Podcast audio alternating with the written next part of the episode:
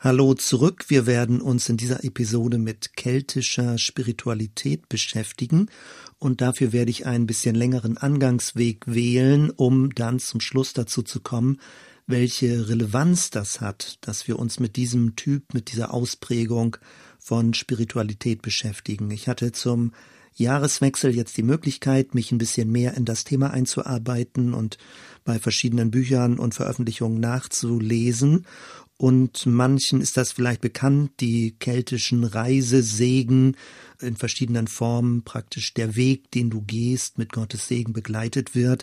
Aus den 80er, 90er Jahren ist das bekannt, wie das besonders stark populär wurde, wie Bestseller darüber geschrieben wurden. Und es gibt verschiedene Formen. Das eine grenzt sich ganz so vom Christlichen ab und versteht sich eher so als heidnische Spiritualität der Kelten, also welche Frömmigkeit, welche ja, Gottesbewusstheit hatten die Kelten, bevor das Christentum kam. Und äh, andere, auch christliche Gruppierungen, haben dann versucht, doch die keltische Spiritualität irgendwie nutzbar zu machen und für sich irgendwie eine Relevanz daraus zu ziehen. Also das ist das, was ich versuche in dieser Episode ein bisschen zu umkreisen und die Linien da nachzuzeichnen. Aktuell ist immer wieder im Gespräch das Kloster Iona, ein keltisches Zentrum förmlich der christlichen Spiritualität ist, ein Autor, der damit zu tun hat und im englischen Bereich oder auch im amerikanischen Bereich sehr stark bekannt ist, ist John Philip Newell, der aus diesem Hintergrund äh, der keltischen Spiritualität heraus versucht, das Ganze mit Aufgabenstellung oder mit gewissen Herausforderungen für das Christentum ins 21. Jahrhundert zu verbinden. Also von dort her, es geht jetzt in den weiteren Ausführungen darum, welche Relevanz hat eine Art von keltischer Spiritualität oder auch keltisch-christlicher Spiritualität für unsere heutige Gemeindelandschaft, für unser heutiges Glaubensverständnis und was kann für uns auch ganz speziell als Zellgemeinde dafür uns wegweisend sein. Ich beginne wieder an einer Stelle, wo wir persönlich einsteigen und das betrifft sowohl mich, aber auch dich, wenn du hier mithörst. Also lass uns mal durchgehen, wie religiöse Prägungen entstehen und was letztendlich Gemeinde bedeutet. Wir sind, wenn wir hier in Deutschland geboren sind, aufgewachsen in irgendeiner Form von religiöser Prägung. Man spricht ganz allgemein vom christlichen Abendland, was auch immer das dann konkret bedeuten mag, aber die ganze Kirchengeschichte der letzten Jahrhunderte war eng verflochten mit auch christlichen Aussagen und viele sind möglicherweise im Rahmen einer Freikirche aufgewachsen. Bei mir war es so, als Kind war ich in einer der letzten verbliebenen Elem-Gemeinden in Westdeutschland. Elem, das ist eine Bewegung, eine gemäßigte Pfingstbewegung gewesen und in unseren Gottesdiensten, wo ich als Kind auch teilweise daran teilgenommen habe, gab es noch Sprachengebet im Gottesdienst oder auch geistliche Bilder in Gebetszeiten. Gebetszeiten waren häufig emotional intensiver und äh, das habe ich als Kind schon positiv wahrgenommen. Dann ist aber die Gemeinde, in der ich aufgewachsen bin, stärker baptistisch geworden, also in dem Sinne baptistisch durch einen Pastor, der diese ganzen Geistwirkungen nicht so sehr unterstützt hat und das Ganze wurde eher ein bisschen rationaler und sachlicher von der Art und Weise, wie dann die Gottesdienste gestaltet wurden. Als Jugendlicher habe ich dann Kontakt zu einer großen Hamburger Pfingstgemeinde bekommen und habe da meine Jugendzeit verbracht und all diese ganzen Thematiken mit Geisterfüllung, äh, Geisttaufe, Sprachengebet, geistliche Gaben und so weiter, also damit Erfahrung gemacht und viele gute Erfahrungen gemacht.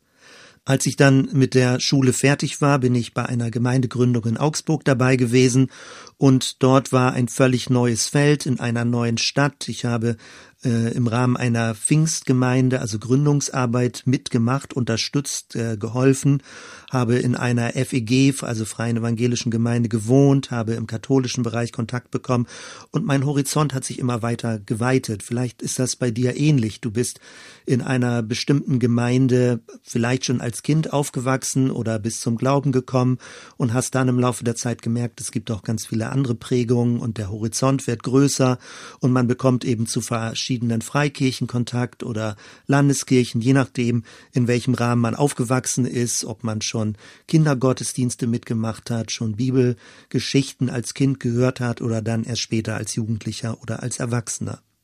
Ich fing dann äh, später an, Theologie zu studieren und dann weitet sich natürlich der Horizont noch weiter, weil man auch die ganze Kirchengeschichte dann untersucht oder lernt aus der Kirchengeschichte und in einer bestimmten Weise wird einem das dann beigebracht. Wenn man ein klassisches Theologiestudium macht, dann wird die Kirchengeschichte in vier Blöcke eingeteilt, vier Semester gewissermaßen.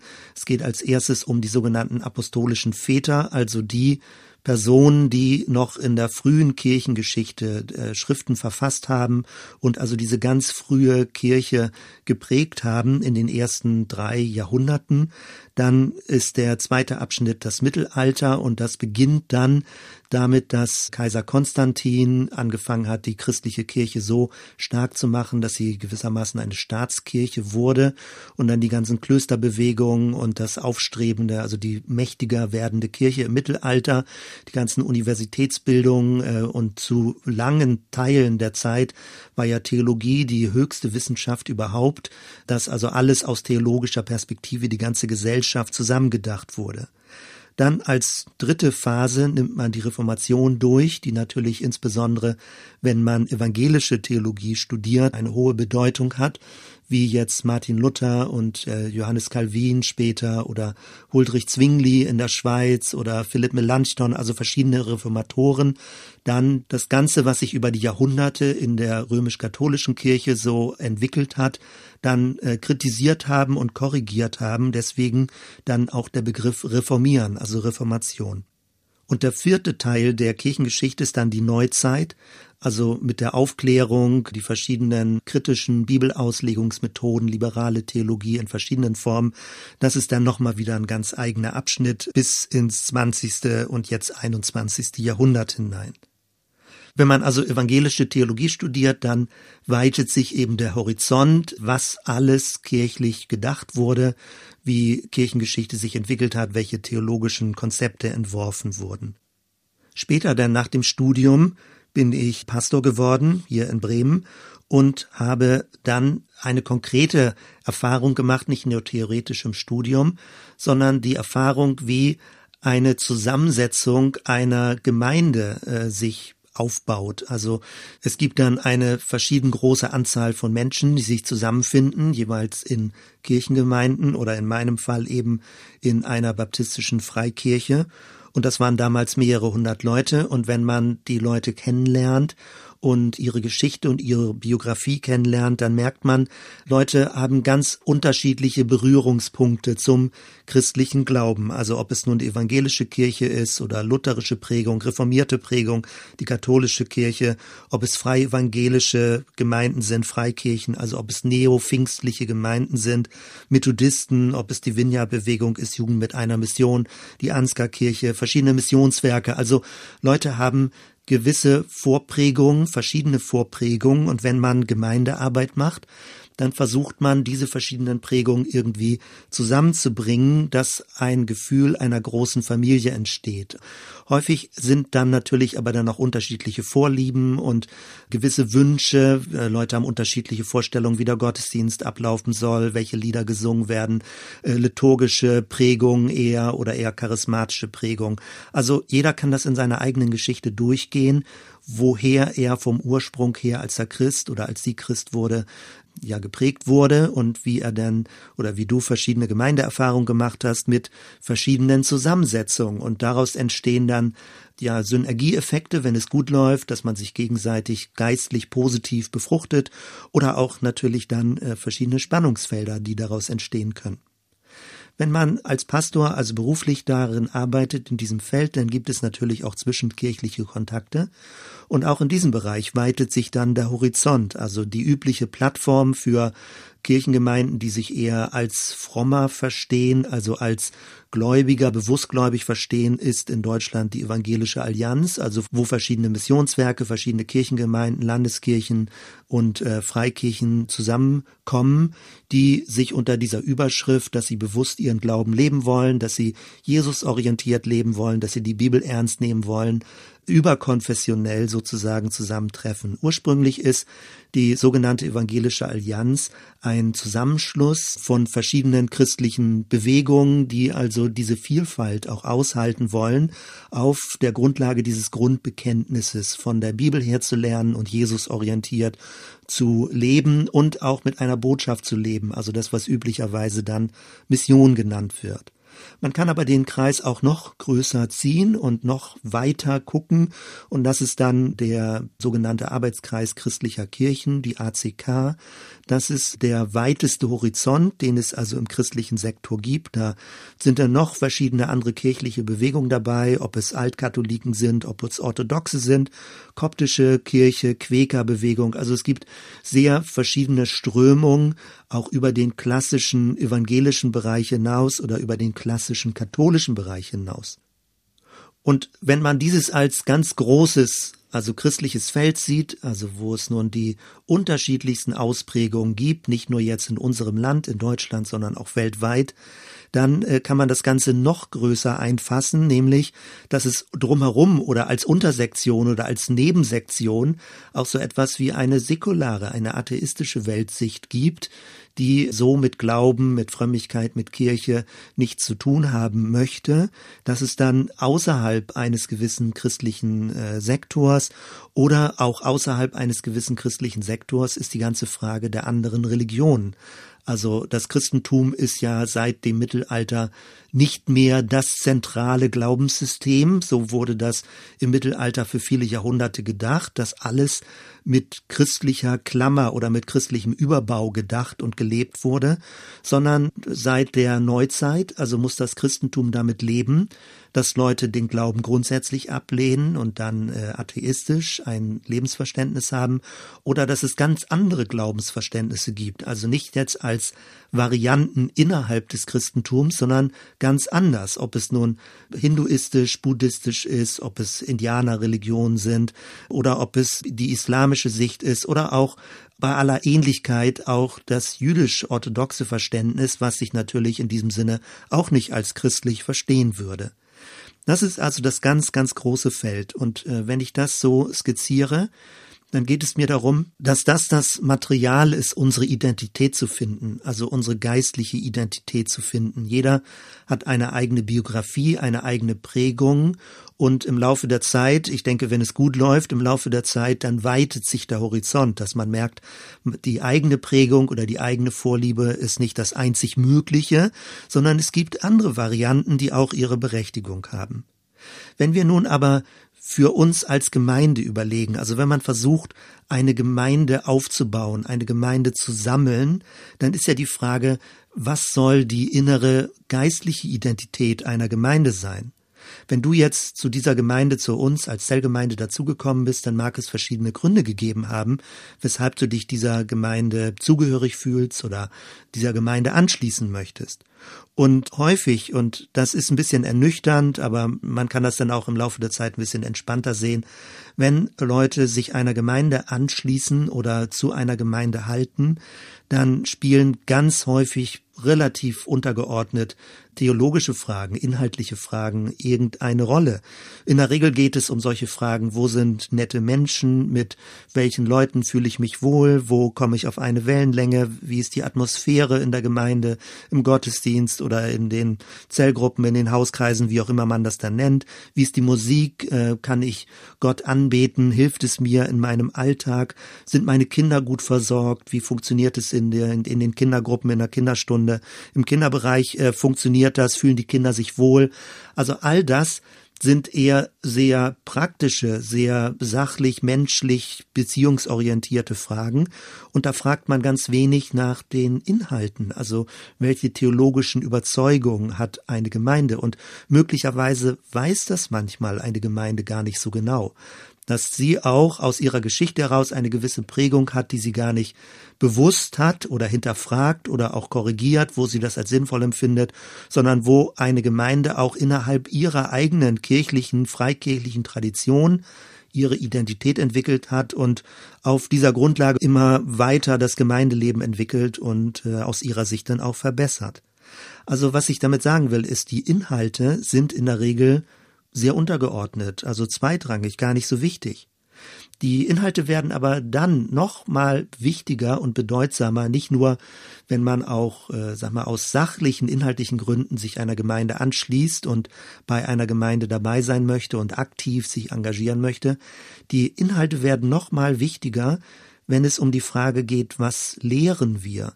Also wenn man eine gewisse Lehrbegabung hat oder eine Lehrberufung hat, wenn man predigt, wenn man Leute unterrichtet, auch wenn man Kinder unterrichtet, wenn man Jugendliche unterrichtet. Was sind die Inhalte, die wir Menschen beibringen wollen? Also auch wenn sie Neuchristen werden und sagen, ich möchte jetzt diesen Glauben für mich annehmen. Ich möchte verstehen, was die Eckwerte sind. Was bringen wir Leuten bei? Weil natürlich kann die Mehrzahl der Leute nicht Theologie studieren und ewig lange da auf die Suche gehen, was sinnvoll sein kann. Und deswegen ist es eine gewisse Verantwortung und Verpflichtung, darüber nachzudenken, welche Inhalte wollen wir lehren? Wie können wir das zusammenfassen? Wie wollen wir uns äh, theologisch positionieren? Und genau darum soll es weitergehen, wenn ich jetzt auch diesen Begriff keltische Spiritualität im Laufe der weiteren Ausführungen mehr in den Blick nehme. Üblicherweise, und das ist auch völlig gut und nachvollziehbar, wenn man in der evangelischen Tradition ist, dann vergewissert man sich natürlich auch immer den evangelischen Inhalten. Das ist jetzt aktuell wieder 500 Jahre nach der Reformation, 1517 der Thesenanschlag von Martin Luther. Und 2017 war nun das äh, 500-jährige Jubiläum. Und die ganze evangelische Bewegung, der evangelische Strom der Kirchen hat sich neu vergewissert was es bedeutet, also jetzt allein die Gnade Gottes in Christus, allein der Glaube, allein die Bibel als Grundlage für das, was wir für wichtig empfinden und woran wir uns orientieren können. Wer also den Podcast Radikale Reformation gehört hat, weiß, es gibt nicht nur die lutherische Strömung, jetzt ausgehend von Martin Luther, es gibt auch die kalvinistische Strömung, die begonnen hat, jetzt auch Huldrych Zwingli in der Schweiz und dann über Johannes Calvin sich weiterentwickelt hat und damit dann eben kalvinistisch reformiert eine Strömung entwickelt hat. Das ist auch ein Strom, wo später der Baptismus sich sehr stark orientiert hat daran und äh, was auch einiges an Diskussionen aufwirft, wie wir uns selbst positionieren wollen. Es ist nicht die einzige Möglichkeit im baptistischen Strom sich zu positionieren. Durch die radikale Reformation habe ich verschiedene Hinweise darauf gegeben, dass es neben der lutherischen Strömung und der reformierten Strömung auch eine dritte Strömung gab. Die war ein bisschen zerfaserter, das ist eher netzwerkorientierter gewesen an verschiedenen Stellen in Deutschland, in der Schweiz, in äh, Holland, in Österreich, die sogenannte Täuferbewegung. Also das ist eher eine basisdemokratischere Bewegung gewesen, sowas wie eine Grassroot-Bewegung, eine Graswurzelbewegung Bewegung. Und von dort her ist das äh, geschichtlich ein bisschen schwerer zu fassen, was damals abgelaufen ist. Was aber schon sehr bedeutsam ist, ist, dass dadurch ganz andere Akzente gesetzt wurden im Rahmen der evangelischen Tradition.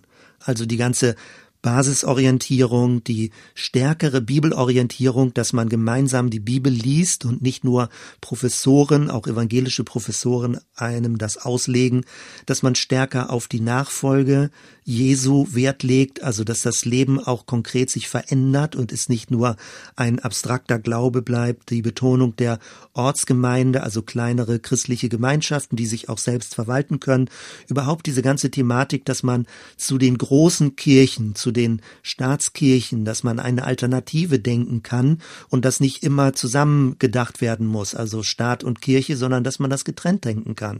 Auch die ganze Friedensethik, die dann später bei den Mennoniten äh, klarer formuliert wurde, all das sind Strömungen, die im Rahmen der evangelischen Bewegung im Rahmen dieser evangelischen Bewegung auch äh, wichtige Akzente sind. Und äh, wir orientieren uns sehr stark an dieser dritten Strömung der Reformation, eine gewisse linkssoziale Strömung. Heutzutage würde man vielleicht das eher so links nennen äh, oder noch schärfer fast sozialistisch, also weil das eine sehr stark bauernsolidarische Bewegung gewesen ist, wo die Anliegen der Bauern ernst genommen wurden und die Bauern nicht einfach nur als bildungsferne Arbeiter behandelt wurden, sondern eine Mitbeteiligung gedacht wurde für das Gemeinwesen.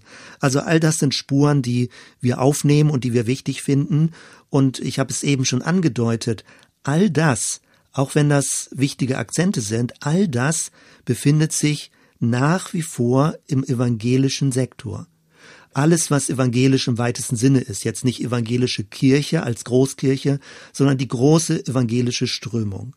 Und wenn man noch genauer hinguckt, und das sieht man eben erst, wenn man zwei, drei Schritte zurück macht, dann ist die ganze evangelische Strömung eine gewisse Abgrenzungsbewegung zur katholischen Strömung.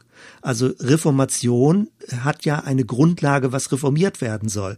Also die ganz weite Hintergrundreferenz für all das, was wir evangelisch nennen, ist die römisch-katholische Kirche, die im Mittelalter jetzt in Westeuropa sehr stark gewesen ist und letztendlich die Oberherrschaft, also auf kirchlicher, theologischer Ebene hatte. Also wir reden über die römisch-katholische Kirche, über die lateinische Kirche, über die westeuropäische Kirche, jetzt in diesem Sinne gedacht. Und alles, was Reformation ist, arbeitet sich an diesem Muster der römisch-katholischen Kirche ab.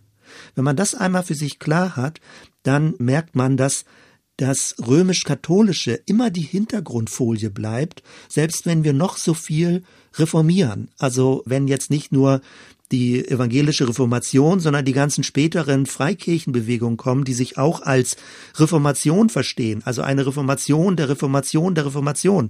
Dadurch entstehen immer neue Gemeinschaften, immer neue Gemeinschaften, die glauben, Dinge besser zu machen, die Dinge anders zu machen, die Dinge korrigieren. Und das ist auch wichtig und gut. Ich glaube, eine Kirche, so wie das in der Reformation auch gesagt wurde, hat die Aufgabe, sich ständig zu erneuern und ständig zu reformieren. Aber, und das ist so komisch wie es klingt, mir auch erst jetzt relativ neu nochmal wieder aufgegangen. All das, was wir Reformation nennen, all das, was wir sagen, wir müssen Dinge verändern, wir müssen Dinge neu durchdenken, wir müssen neu über Sachen äh, uns klar werden, all das läuft im Rahmen einer römisch-katholischen Hintergrundfolie.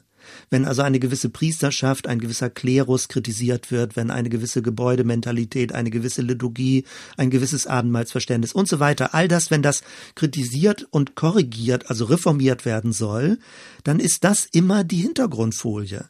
Und das ganze Material, mit dem man arbeitet, kommt aus der römisch-katholischen Traditionsgeschichte heraus und von dort her versucht man dann Dinge anders, besser zu machen. Aber, und ich betone das jetzt schon mehrfach, man bleibt innerhalb dieser Box stecken.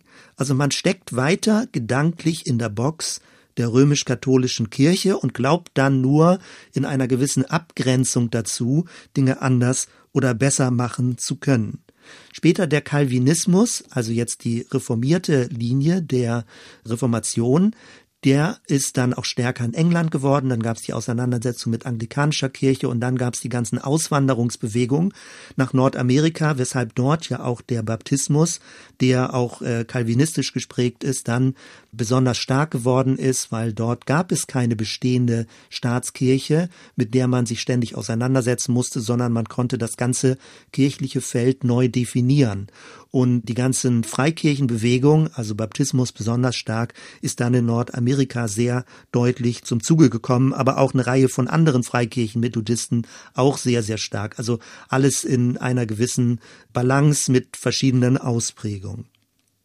Halten wir also nochmal fest, wenn wir über Reformation reden, wenn wir darüber sprechen, was bedeutet das jetzt auch Täufergeschichte, Freikirche, wie können wir Dinge klären, bessern, ändern, neu reformieren, dann bleibt all das, was wir an Reformation, der Reformation, der Reformation, der Reformation denken, immer im Hintergrundbild der römisch-katholischen Kirche. Und äh, das ist schon interessant, weil das gibt einem zu denken, um über Sachen nachzudenken. Nun könnte man sofort einwenden, nein, nein, das passiert doch gar nicht, weil man versucht doch gerade in der Reformation zurückzugehen zu den Quellen, also zur Bibel dass man sagt, wir nehmen jetzt wieder die Bibel ernst, also die Urgemeinde, und versuchen direkt aus der Urgemeinde heraus dann eine gewisse Theologie oder eine gewisse Gestalt von Kirche für die heutige Zeit zu entwickeln. Das ist etwas, was man ein bisschen zugespitzt böse formulieren könnte als eine Geschichtsutopie, also ein rückwärtsorientiertes Ideal, als würde es jemals so etwas wie goldene Zeiten in der Bibel gegeben haben, in der Apostelgeschichte 2, wie denn wirklich so die Gemeinde da läuft. Wenn man sich ein bisschen tiefer in die biblischen Texte vertieft, dann war das alles gar nicht so wahnsinnig ideal. Es gab schon sehr früh Streitigkeiten und so weiter und so weiter. Also von dort her ähm, versucht die Reformation vor die römisch-katholische Kirche zurück, direkt zu den Quellen zu kommen und gleichermaßen über die römisch-katholische Kirche drüber hinaus zu gehen und etwas Neues, etwas Besseres zu haben, was sich dann aus diesen Quellen speist. Also die große Schnittstelle, um die es immer geht, ist die sogenannte konstantinische Wende im vierten Jahrhundert, als in den ersten drei Jahrhunderten das Christentum sich ausgebreitet hatte und dann unter Kaiser Konstantin offenbar so stark wurde als gesellschaftspolitische Macht, dass der Kaiser, äh, wie auch immer man das wirklich verstehen muss, aus möglicherweise aus politischem Kalkül auch sich bekehrt hat und sich als Christ bekannt hat und dann das Christentum zur Staatsreligion gemacht hat, auch mit natürlich dem machtpolitischen Gedanken, dadurch das römische Reich äh, auch zu vereinen und eine gewissermaßen eine Dachreligion dem Ganzen zu geben. Also das ist das, was immer kritisch gesehen wird. Die katholische Kirche nimmt das auf als positive Tradition, als eine Art von Inkulturation, als Weiterentwicklung des Christentums und der evangelische Flügel äh, sieht das tendenziell kritisch. Die Täuferbewegung sieht das sehr kritisch, als würde so etwas wie der Sündenfall der Kirche passiert sein äh, während der konstantinischen Wende, weil dann eben das Christentum sich staatspolitisch verheiratet hat und von dort her dann auch ein machtpolitischer Faktor, eine machtpolitisch kalkulierende Religion geworden ist. Also fassen wir das bis zu diesem Punkt einmal kurz zusammen. Das frühe Christentum also in den ersten ein, zwei, drei Jahrhunderten grenzte sich immer mehr vom Judentum ab. Das Judentum hat, also sehr, sehr pauschal natürlich gesprochen, hat ähm, den Eindruck äh, gehabt, dass das Christentum eher sowas wie eine jüdische Sekte ist und fing an, es dann auch aus den Synagogen zu verdrängen. Umgekehrt, dass das Christentum auch sehr kritisch und scharf gegenüber dem Judentum sich abgegrenzt, weil es natürlich davon überzeugt war, etwas Besseres zu haben und dem Judentum überlegen zu sein. Von dort her gibt es da so eine gewisse Trennung Trennungsgeschichte und äh, vieles, was später dann im Christentum formuliert wurde, wurde formuliert vor dem Hintergrund der jüdischen Religion. Als dann aber die römisch-katholische Kirche stärker wurde und dann auch äh, staatspolitisch immer mehr Macht bekam, da entwickelte sich das so, dass die Kirche eine gewisse Art von Monopolstellung bekam. Also das Heil war nicht mehr allgemein zu finden, sag mal in der jüdisch-christlichen Tradition, Jesus orientiert, sondern das Heil war in der Kirche zu finden. Also die römisch-katholische Kirche hat eine, also negativ formuliert, eine Verengung vorgenommen, nämlich, dass man zur Kirche gehören muss, um erlöst zu sein, um gerettet zu sein. Die Kirche wurde zu einer Art Heilsanstalt und nur innerhalb der Kirche war dieses Heil zu finden. Man musste zur Kirche gehören. Durch Taufe, Säuglinge wurden dann getauft. Die Kirche wurde mächtig, also auch architektonisch mächtig, große Kirchengebäude, Mauern wurden gebaut, eine starre Liturgie wurde entwickelt, amtliche Priester wurden eingesetzt und die Tradition wurde immer wichtiger. Und man musste dazugehören, man musste praktisch über eine Linie rübergehen und reingehen in die Kirche, reingeholt werden, sich hineinbekehren, um das Heil zu haben. Als dann die Reformation kam, da wurde das prinzipiell nicht in Frage gestellt. Es ging darum, in der Kirche zu sein. Das war nach wie vor gültig, aber es gab eine noch weitere Engführung, so nenne ich das jetzt mal kritisch, nämlich die Engführung auf die Bibel, auf das Wort Gottes, was dann gesagt wurde. Also, dass es speziell um die Texte ging, in denen sich Gott offenbart und dass die Texte studiert werden sollen. Und das ist ja auch völlig gut und richtig. Also dieses Schriftprinzip, dass Christus darin gefunden wird, in den Zeugnissen, in den Urdokumenten der ersten Zeugen von der ganzen Jesusgemeinschaft ganz am Anfang. Also zunächst einmal war das Christentum relativ breit gestreut. Dann gab es im vierten Jahrhundert die Engführung auf die Kirche als Heil. Und dann gab es in der Reformation eine weitere Engführung nur noch auf die Bibel, also auf die Schrift. Und das war natürlich im gewissen Sinne auch sinnvoll, weil man dann über die Schrift auch die Tradition, auch die ganzen kirchlichen Entwicklungen kritisieren konnte. Und das letztendlich war ja die Logik der Reformation. Das Problem allerdings dabei ist, wenn man alles nur auf die Kirche sammelt und sagt, innerhalb der Kirche ist das Heil, dann wird die Kirche im gewissen Sinne eben unantastbar. Und wenn man die Bibel jetzt nimmt als Korrektiv zur Kirche, dann ist das gut, dann kann man die Tradition und die Gestalt der Kirche anhand der biblischen Texte korrigieren. Aber die Gefährdung dabei ist, dass die Bibel jetzt unantastbar wird. Also dass die Bibel zu einer Art Götze wird und man sagt, die biblischen Texte sind so unglaublich richtig, dass man äh, da nicht mehr kritisch Fragen dran stellen darf.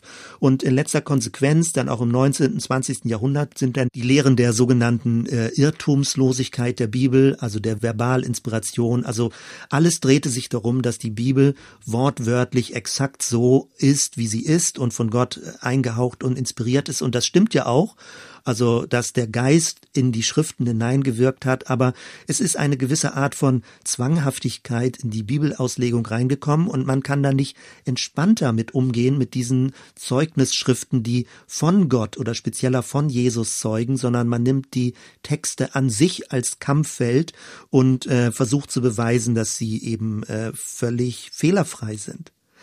Und Du denkst jetzt vielleicht, meine Güte, was für eine Riesenschleife, was für einen Riesenbogen, äh, wollten wir nicht eigentlich über die keltische Spiritualität oder die, das keltische Christentum sprechen? Ja, genau. An dieser Stelle kommt es jetzt nämlich dazu. Weil wir alle gemeinsam als Gläubige keinen Zugriff haben auf dieses Urereignis, was in Christus geschehen ist. Gibt es drei Bereiche drumherum, in denen man versucht, darauf Zugriff zu bekommen. Der eine Bereich ist die Linie, dass Kirche, die Gemeinschaft der Gläubigen, die Traditionsgemeinschaft der Gläubigen eine hohe Autorität bekommt. Das ist das katholische Modell. Die zweite Linie ist, dass die Schriften, also die Bibelschriften eine hohe Autorität bekommen. Das ist das evangelische Modell. Aber es gibt eine dritte Ebene, nämlich dass der Geist der Schöpfung, dass die Schöpfung überhaupt, die Offenbarung in der Schöpfung und dass die Geistkraft äh, des Heiligen Geistes, also dass der Heilige Geist als dritte Person Gottes, dass das eine Offenbarungsquelle ist für das, was möglich ist. Und das ist anders als jetzt die kirchliche Tradition der Gemeinschaft der Gläubigen und es ist auch anders als nur die biblischen Texte zu lesen. Und damit sind wir äh, auf der Spur des keltischen Christentums, weil das keltische Christentum wertet die Schöpfung wesentlich höher und achtet die Schöpfung wesentlich höher, als das in den anderen Strömungen teilweise der Fall ist und wertet auch das Geistwirken wesentlich höher. Und damit ist verbunden eine Hochschätzung der Weisheit. Die Weisheit wird manchmal auch, was jetzt äh, die alte rabbinische Literatur angeht, als die Dreieinigkeit Gottes, als die dritte Person Gottes angesehen. Also griechisch die Sophia. Die Weisheit äh, ist das dritte Wesen Gottes. Also es ist der Sohn, es ist der Vater, der Sohn und es ist die Weisheit, es ist der Geist, das Geistwirken. Und das alles bringt uns zu der Spur, dass das keltische Christentum nochmal eine andere Linie, gewissermaßen fast wie eine dritte Linie ist, neben dem römisch-katholischen, neben dem rein evangelischen, also in dieser Engführung auf das Wort allein, und äh, eine dritte Linie, die ganz stark Schöpfung und das Geistwirken äh, versucht aufzunehmen und Gott darin zu erleben und zu spüren. So, das war jetzt schon sehr viel Material und ich versuche das jetzt nochmal von der anderen Richtung, dass es vielleicht ein bisschen deutlicher wird, wie relevant das ist, also über keltisches Christentum nachzudenken. Wenn man an der Uni studiert, also Theologie studiert, dann ist ja die Frage, wie wird einem die Geschichte erzählt? Und äh, natürlich, ich hatte gesagt, es gibt diese vier Rubriken der Kirchengeschichte, aber grob in Erinnerung habe ich, und natürlich, wenn man evangelische Theologie studiert, dann muss man das katholische Modell verstehen, um dann zu wissen, wogegen die Reformation gearbeitet hat. Und äh, ganz dementsprechend äh, habe ich das auch noch in Erinnerung, also wie ich Theologie studiert habe. Also die große Linie, die man lernt, ist, wie die katholische Theologie dann entstanden ist und wie sie sich ausgebaut hat, wie es Konzilien gegeben hat und wie es auch Ketzer gegeben hat, die äh, kritisch gegenüber diesen ersten christlichen Vereinheitlichungsbewegungen, äh, nämlich Konzilien, die sagen, so wird jetzt geglaubt und so wird nicht geglaubt. Also es ist eine gewisse Art von Synchronisierung, die ja da durch Kirchenleitung dann hervorgebracht wurde. Und jeder, der diesen gemeinsamen, also Nennern nicht zustimmen konnte, der galt dann außerhalb der Kirche als Ketzer. Und dann kam die Mission und die Germanen, die sogenannten Germanen wurden äh, missioniert und wir kennen dann letztendlich das Christentum nur in dieser lateinischen Gestalt, also in dieser römisch katholischen Gestalt, wie das Christentum nach Westeuropa gekommen ist. So kenne ich das in verkürzter Form, wie einem das erklärt wird. Natürlich hört man was auch von der östlichen Kirche, von der orthodoxen Kirche, die eher griechisch geprägt ist und nicht lateinisch. Aber all das, was wir in unserem Kontext hier wahrnehmen als Christentum, ist vor dem Hintergrund der römisch-katholischen, der lateinisch, der westlichen Kirche. Und wenn wir uns jetzt mit keltischem Christentum, also überhaupt uns daran nähern und befassen, dann muss man die Kirchengeschichte ein bisschen anders erzählen. Man muss sie nämlich in dem Sinne erzählen, dass das nicht einfach so eine Linie gewesen ist, die ähm, lückenlos gelaufen ist, damals von Petrus, dem Fels der Kirche und dann Sukzession, also dass man nacheinander gab es dann Bischöfe und Päpste bis also zum äh, späteren Papst, als würde das so eine lückenlose Linie sein, was historisch auch gar nicht so der Fall war, aber zumindest so wird ja die Geschichte erzählt, also dass die katholische Kirche sich rückberuft auf Petrus und Petrus ist der Fels der Kirche, der von Christus eingesetzt wurde, um auf die Gemeinde, auf die Kirche aufzupassen. Wenn man die Kirchengeschichte ein bisschen anders erzählt, und das sind ist ein bisschen differenzierter, also von der historischen Forschung, dann könnte man sich das eher so ein bisschen wie eine Pusteblume vorstellen. Also das Christusereignis und diese erste Jüngergemeinde war in Jerusalem und dann fing es sich an auszuweiten, Antiochien und Paulus fing an zu missionieren und dann Korinth und Ephesus und Rom und so weiter.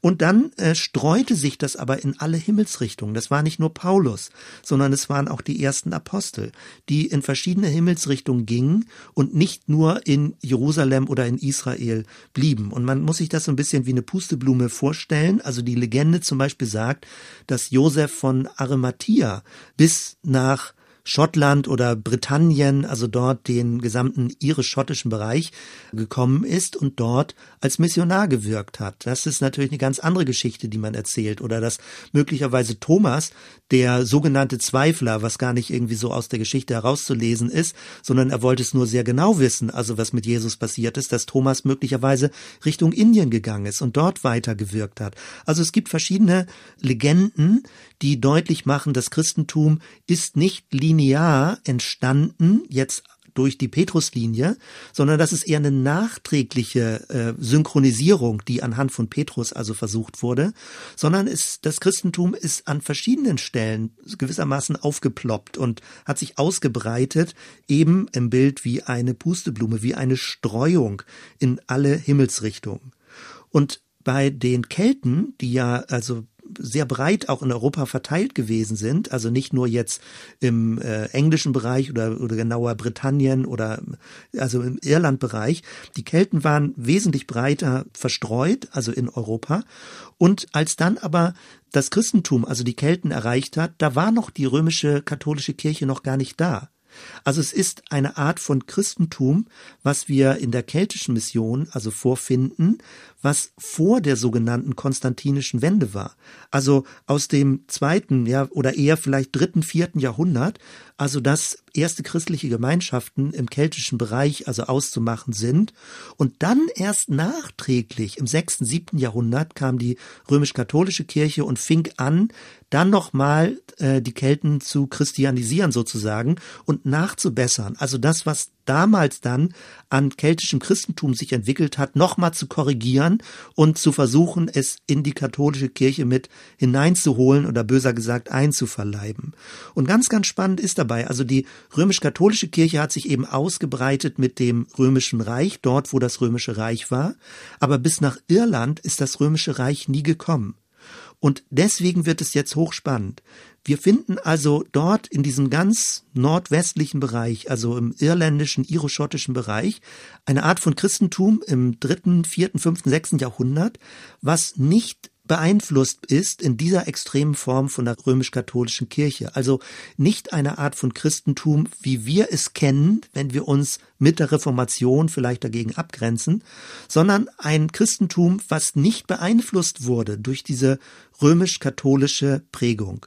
Und es ist deswegen so interessant, weil wir es dann weder mit der römisch-katholischen Kirche zu tun haben, mit der man sich dann auseinandersetzen muss, noch mit einer gewissen Urgemeinde-Utopie, die man in die biblischen Texte dann hineinliest und sagt, damals war alles noch golden, aber später wird's dann alles kompliziert. Sondern wir haben also bei den keltischen Christen bevor die römisch-katholische Kirche versucht hat, darauf Zugriff zu bekommen. Wir haben bei den keltischen Christen eine Art von anderer Inkulturation des christlichen Glaubens. Also der christliche Glaube kommt zu den Kelten, die Kelten bekehren sich, werden gläubig, werden Christen in einer unglaublich starken Form, ohne dass es zu äh, großen Konflikten kommt. Also offenbar ist da eine hohe Resonanz an der Stelle. Aber sie entwickeln eine Art von christlichen Glauben und von christlichen Gemeinschaften, die nicht römisch-katholisch, nicht lateinisch geprägt sind. Das macht es interessant, darüber nachzudenken. Und damit hat man dann eine andere Linie, auf die man Bezug nehmen kann, wenn wir in der heutigen Zeit versuchen herauszufinden, was soll unsere Identität sein, was soll unsere geschichtliche Identität sein, worauf beziehen wir uns, wenn wir sagen, das ist bedeutsam für uns und daran wollen wir uns orientieren. Jetzt möchte ich nochmal in einer Schlussrunde also nicht ganz kurz, es wird noch ein paar Minuten dauern, aber ein bisschen genauer beschreiben, was es nun auf sich hat mit diesem keltischen Christentum, äh, welche Inhalte hat es und an anderer Stelle wird das dann noch deutlicher werden. Um sich ein bisschen das zu merken und sich daran zu orientieren, gilt Folgendes. Bei Jesus finden wir, dass er zwar einen Kreis von zwölf Jüngern hatte, aber dass er einen innersten Kreis hatte, nämlich Petrus, Johannes und Jakobus. Das sind die drei Personen zum Beispiel, die mit Jesus bei der Verklärung dabei waren. Petrus, Jakobus, Johannes, je nachdem in welcher Reihenfolge. Wir haben also eine Petruslinie und diese Petruslinie wird von der römisch-katholischen Kirche aufgegriffen, dass der Papst eben der Nachfolger von Petrus wäre. Und das ist eine Art, Dinge zu postulieren, ein westliches Christentum, ein lateinisches, römisches Christentum, was sehr organisiert ist und was sehr eine Art von Mächtigkeit hat, auch aufzutreten. Dann gibt es Johannes, und die Johanneslinie ist eher in der orthodoxen Kirche weitergegangen, in der östlichen Kirche. Und da werden wir merken, dass das Verbindungsspuren sind zu dem keltischen Christentum. Und dann gibt es eine Jakobuslinie und die Jakobuslinie ist vermutlich die jüdisch-christliche Linie, also das, was wir heutzutage messianische Christen nennen würden, also dort, wo innerhalb des Judentums Menschen Jesus gefolgt haben und äh, das ist dann auch das, was wir stärker reflektiert im Jakobusbrief dann auch im Neuen Testament finden, was dann wieder korrigierend einwirkt auf eine falsch verstandene billige Gnadentheologie. Also es gibt drei Linien. Nehmen wir die jüdische Linie eher über Jakobus, messianische Christen, könnte man heute sagen. Nehmen wir die katholisch-lateinische Linie eher über Petrus, der Fels, eine Sukzession, Priester für Priester, äh, Bischof für Bischof, letztendlich dann Papst für Papst im Rückbezug auf Petrus. Und nennen wir eine dritte Linie, die Johanneslinie, die orientiert sich eher an dem Begriff Licht und nicht so sehr Fels. Es geht um Licht, es geht um Licht Gottes, es geht um Erleuchtung. Und das ist eher die östliche Linie und die kommt aus der koptischen Kirche heraus und orientiert sich eher an Johannes. Wenn wir jetzt also bei den Kelten sind, dann kann man fragen, all das, was vor dieser konstantinischen Wende im vierten Jahrhundert äh, passierte, was waren die Quellen für das keltische Christentum? Und man kann drei Quellen, also sehr grob gesagt, ausfindig machen. Zum einen hatte ich schon den Begriff Kopten genannt, also ägyptische Christen, Und das ist eine frühe kirchliche Bewegung gewesen, die bekannt ist unter den Wüstenvätern. Also als das römische Reich anfing zu degradieren und auch christlich das anfing in den Städten eher zu verweltlichen, dort wanderten dann Christen aus in die Wüste, die sogenannten Wüstenväter, Antonius ist zum Beispiel bekannt, und versuchten mit Dämonen in der Wüste zu kämpfen. Aber weil viele daran gescheitert sind, also auch mit inneren Dämonen, haben sich dann Gemeinschaften gebildet. Und das ist im Rahmen des ganzen ägyptischen Gebietes gewesen, die koptische Kirche, dass erste Gemeinschaften entstanden sind. Pachomius ist einer der Gründer, also von Klostergemeinschaften, bevor das alles nach Europa kam, wo es dann mit Benedikt also weiterging. Also die koptischen Christen haben irgendwie gab es Verbindungslinien bis ähm, Richtung ähm, England, bis Richtung Irland, also Richtung Britannien. Also es gab Handelsreisewege, die auch das bis an diese äußersten Grenzen von äh, Europa äh, weitergeführt haben. Und das ist sehr, sehr spannend, weil die ganze äh, Gemeinschaftsbewegung, kleine Gemeinschaften, auch die Art von, von Stämmen, Tribes, also dass das in Gemeinschaften organisiert ist, finden wir dann später auch bei den Kelten. Eine zweite Quelle sind die Droiden. Äh, das sind die keltischen Priester, und man versteht das in der Regel falsch. Ich bin da auch äh, immer nur, habe das so vom Hörensagen gehört. Weil wenn man das wieder aus der römisch-katholischen Sicht liest, dann sind es Priester gewesen, also Amtsträger, die irgendwelche Rituale gemacht haben. Aber aus der keltischen Sicht heraus waren Druiden Weisheitslehrer. Also es waren Leute, die sehr lange ausgebildet wurden, also wenn ich richtig informiert bin, 20 Jahre und länger, um die ganze Weisheit, die Naturweisheit, also die Schöpfungsweisheit zu verstehen, auch Heilkunde zu verstehen. Und die Kelten galten als ein Volk, ein Volksstamm, der sehr gebildet war. Also nicht irgendwie dumme Kelten oder irgendwie so. Also die Kelten waren ein sehr gebildetes Volk, was sehr viel Wert legte auf Kunst, auf Schönheit, auf Sprache, auf äh, etwas, was ähm, ja insgesamt, ich kann mich nur wiederholen, also sehr kunstvoll und sehr weisheitsorientiert ist. Das ist die zweite Spur neben der koptischen Linie. Und die dritte Quelle ist das Judentum. Auch in Britannien oder in Irland gab es jüdische Gemeinschaften. Und ganz interessant ist, dass dieser Konflikt, der äh, eher in der römisch-katholischen Kirche oder auch vorher in der frühen Christenheit bekannt ist, also die Spannungsdynamiken zu jüdischen Gemeinschaften, dass das offenbar im keltischen Bereich nicht so stark der Fall war. Also es wird nicht so abgrenzend überliefert, sondern dass viel aus der jüdischen Weisheit übernommen wird, auch in das christliche Verständnis hinein und dass das nicht so schroff gegeneinander gestellt wurde. Also von dort her merkt man auch, dass gerade in der keltischen Spiritualität es eine hohe Wertschätzung gegenüber hebräischer Weisheit gibt, gegenüber den Weisheitstraditionen des Alten Testamentes und äh, dass da vieles daraus aufgenommen wird aus dem Alten Testament und dass das Alte Testament nicht als Gesetzbuch oder so in dem Sinne verstanden wird. Von dort her, also wenn wir diese drei Quellen nehmen, also die koptische Kirche, die Druiden vor Ort und das Judentum auch vor Ort mit seiner großen äh, Traditionsgeschichte, dann entsteht daraus eine sehr interessante Mischung. Und man muss einfach so sagen, auch wenn Leute das vielleicht schon in dieser Mischung ablehnen und sagen, das ist ja heidnisch oder, oder esoterisch oder irgendwie so etwas, es ist eine legitime christliche Strömung, die auch aus dem Neuen Testament hergeleitet wird. Es ist nicht plump Esoterik oder Irrlehre, auch, und jetzt komme ich zurück zu dem, was ich vorhin lange ausgeführt habe, vor dem römisch-katholischen Muster ist es Ketzerei und Irrlehre. Aber wenn du vor das römisch-katholische Muster gehst, dann ist das auch eine Linie, die sich aus der biblischen Tradition herleiten lässt. Es ist eine andere Quelle, ein anderer Strang, aber es ist nicht einfach Ketzerei oder Irrlehre oder esoterisch oder welche Begriffe dir auch immer dazu einfallen. Ich skizziere jetzt noch mal kurz, was zum Beispiel besonders ist und anders ist gegenüber der römisch-katholischen Theologie, wenn wir uns mit der äh, keltischen Spiritualität beschäftigen. Ich nenne gerade mal in Stichpunkten vier Bereiche. Also das erste, das Gute wird wertgeschätzt. Die Schöpfung ist gut. Die Schöpfung ist eine Art von Offenbarung Gottes. Und das Ganze resoniert doch sofort mit der ganzen ökologischen Bewegung.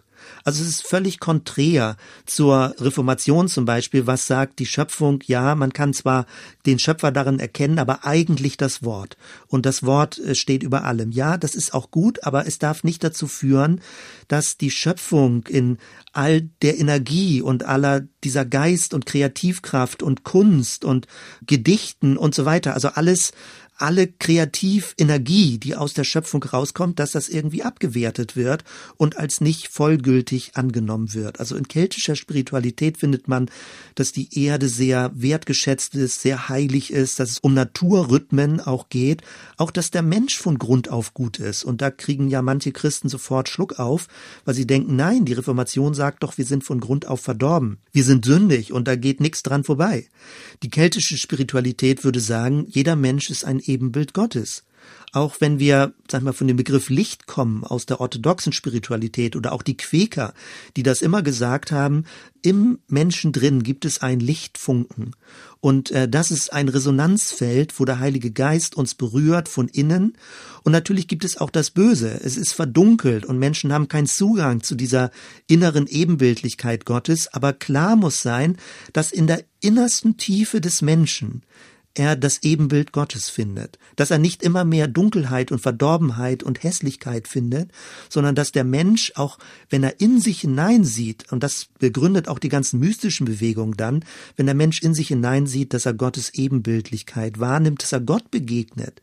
Das heißt nicht, dass der Mensch sich selbst überhebt und stolz wird, da hat die römisch-katholische Kirche und die Reformation immer Angst vor, dass das passiert, sondern es geht darum, dass Gott geehrt wird, indem der Mensch auch in sein inneres Bewusstsein hineinhorcht. Und da gibt es große Gestalten. Es gab in der frühen Kirche einen großen Streit zwischen Augustinus und Pelagius. Pelagius war ein britischer Mönch, der von dem Gutsein des Menschen ausging und auch, dass der Mensch Willensentscheidungen treffen kann, dass der Mensch nicht einfach eine Marionette ist. Und das geht weit zurück in die jüdische Tradition noch rein, dass der Mensch wirklich Entscheidungen treffen kann, dass die Würde des Menschen gerade darin besteht, dass er mit Gott kooperiert und die Welt gestaltet und die Schöpfung äh, gut voranbringt und er nicht einfach nur passiver Empfänger der Gnade ist. Pelagius ist ein wichtiger Name, der dann aber später von der römisch-katholischen Kirche verketzert wurde und ausgegrenzt wurde. Also wenn wir über das Böse reden, dann reden wir nicht über die Substanz des Menschen oder über die gefallene, verdorbene Welt, sondern das Böse ist dann etwas Zweitklassiges, etwas, was das Gute überlagert. Aber der innerste Kern dieser Welt, der innerste Kern der menschlichen Seele ist gut und hat die Ebenbildlichkeit Gottes in sich. Das ist völlig konträr zu ganz vielen Prägungen, vermutlich die du erlebt hast, ob du römisch-katholisch geprägt bist oder ob du freikirchlich evangelisch oder lutherisch geprägt bist. In der Regel wirst du vermutlich etwas anderes gehört haben. Und deswegen ist das wichtig und deswegen mache ich einen so extrem langen Angangsweg, weil die typische Reaktion ist, wer im Christentum, also im frommeren christlich-evangelischen Sektor sagt, der Mensch ist von Grund auf gut, gilt schon als äh, vom Glauben abgefallen oder als ketzerisch, als Irrlehrer, was auch immer. Also es gibt eine legitime kirchengeschichtliche Strömung, die, wenn wir weit zurückgehen, also sage ich mal von Johannes, der Betonung des Lichtes, die koptische Kirche, die orthodoxe Kirche, die keltische Kirche, die diese ganze Linie aufnimmt, aber anders ist eben als die westlich-lateinische Kirche, mit der wir es in der Regel zu tun haben und an der wir uns mit Reformbewegungen abarbeiten. Ein zweiter Punkt, der bei der keltischen Spiritualität äh, auffällt, ist, dass sie im normalen Leben Gottes Gegenwart erlebt. Also Transparenz Gottes in diesem Leben. Es geht nicht um Außergewöhnliches. Man muss nicht zu einer katholischen Messe gehen. Man muss nicht in ein Gebäude gehen. Man muss nicht Gott herbeibeten. Man muss nicht innerhalb der Kirche sein, um Gott zu erleben. Du kannst in der Natur sein. Du kannst mit Menschen zusammen sein. Du kannst an säkularen Plätzen sein. Das ganze Leben fängt an, transparent zu werden. Also die Gegenwart Gottes ist überall. Und das resoniert wieder sehr stark. Man muss dafür nicht buddhistisch werden, also mit Achtsamkeit, also dass du ein achtsames Leben führst im Alltag, im All täglichen Leben. Alles wird heilig. Man muss nicht fliehen in das Besondere, in das Pompöse. Man muss nicht fliehen in das Oben, in das Bessere, in das Großartige, sondern das Normale, das Tägliche, das, was du immer tust, das wird durchleuchtet von Gottes Gegenwart. Und das ist auch ein völlig anderer Akzent, als man ihn möglicherweise sonst gehört hat. Ein dritter Bereich, der auch bedeutsam ist, ist die flache Organisation, die flache Hierarchie. Die keltische Kirche hat keine hierarchische Organisation herausgebildet wie die römisch-katholische Kirche, wo man sich dann immer fragt, wer leitet, wer ist oben, wer hat welche Befugnisse, wer darf was sagen.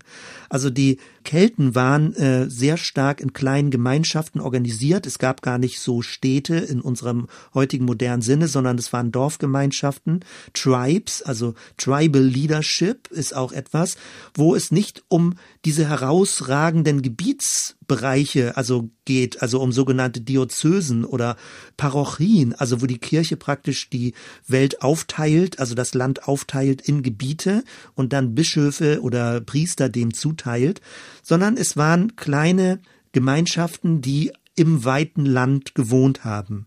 Und in diesen kleinen Gemeinschaften, die haben sich zusammengefunden, zusammen gewohnt. Dort entstanden dann teilweise kleine Kirchengebäude, aber sehr einfach gestaltete Gebäude, wo man zusammen essen konnte, wo man zusammen feiern konnte, wo man zusammen eben Gott anbeten konnte. Aber es war alles sehr flach organisiert. Und was ganz interessant und auffällig ist, ist, dass Frauen eine ganz respektable Rolle in dem Ganzen hatten. Also sie waren nicht untergeordnet. Diese Untergeordnetheit unter Männern denkt man ja, das würde aus der Bibel alles zwangsläufig herauskommen, aber es ist nicht zwangsläufig. Also diese keltische Spiritualität, da haben Frauen starke Funktionen.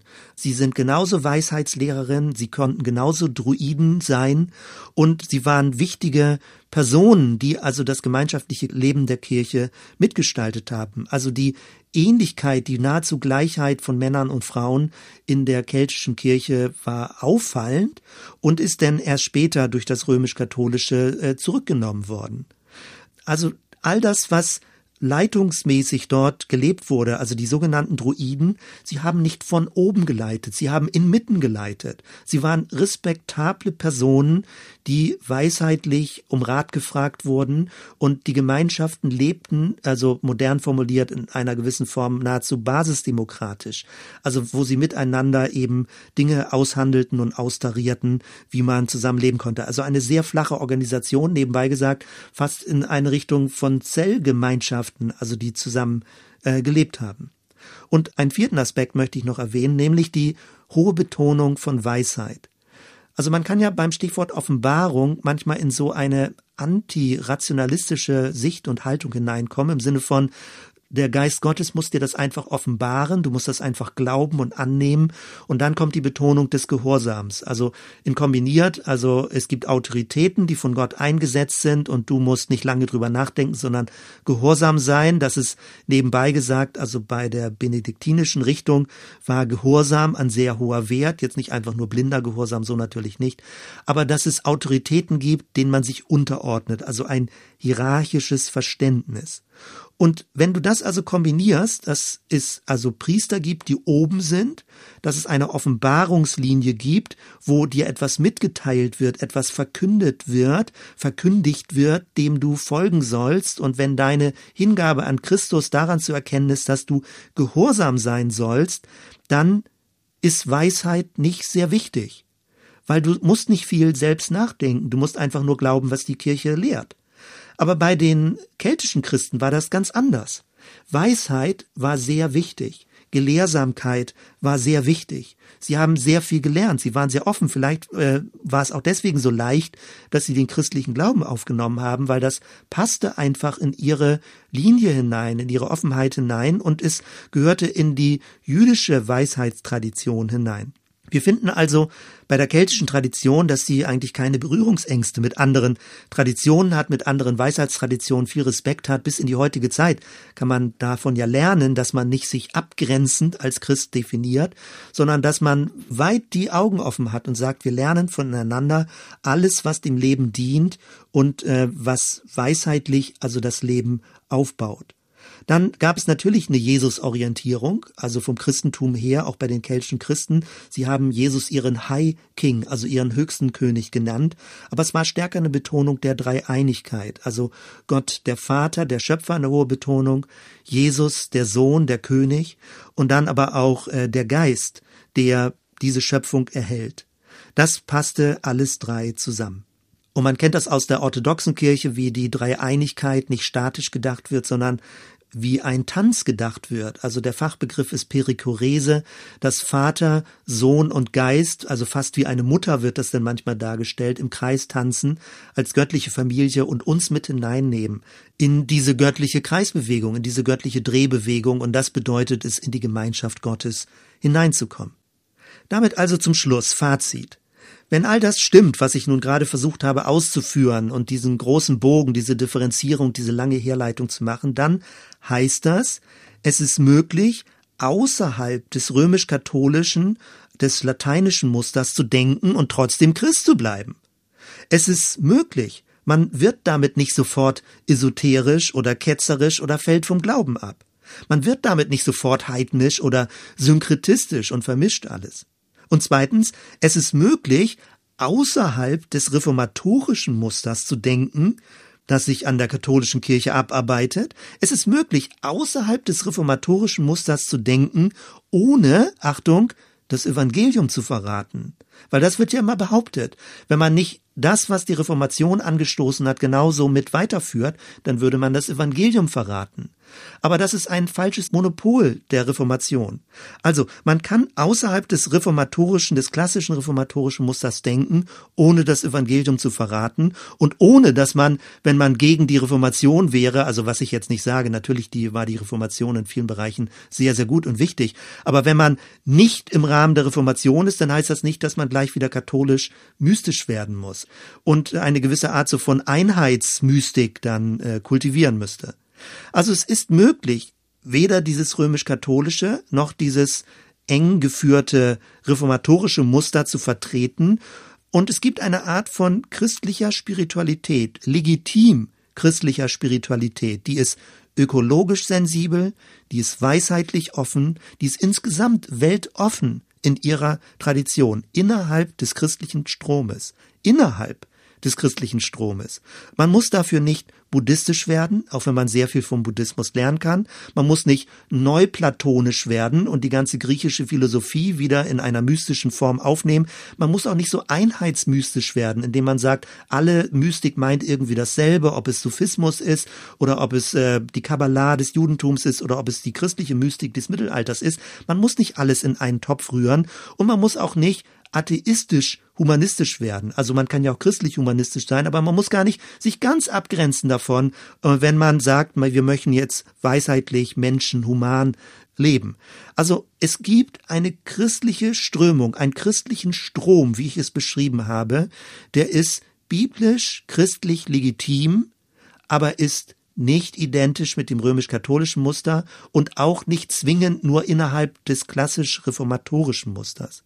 Heißt also, wenn du irgendwie in Konflikt bist mit diesen Prägungen aus deiner Gemeindeerfahrung, Freikirche, Landeskirche, katholisch, wo auch immer, es gibt innerhalb der christlichen großen Tradition, innerhalb der christlichen Strömung, es gibt Raum für dich und Raum für uns, jenseits einer klassisch hierarchischen Kirche, jenseits eines nur sündigen Menschenbildes, jenseits einer Abwertung der Natur, jenseits einer Diskriminierung von Frauen, jenseits eines individualistischen Heilsverständnisses, jenseits einer religiösen Vergötzung der Bibel.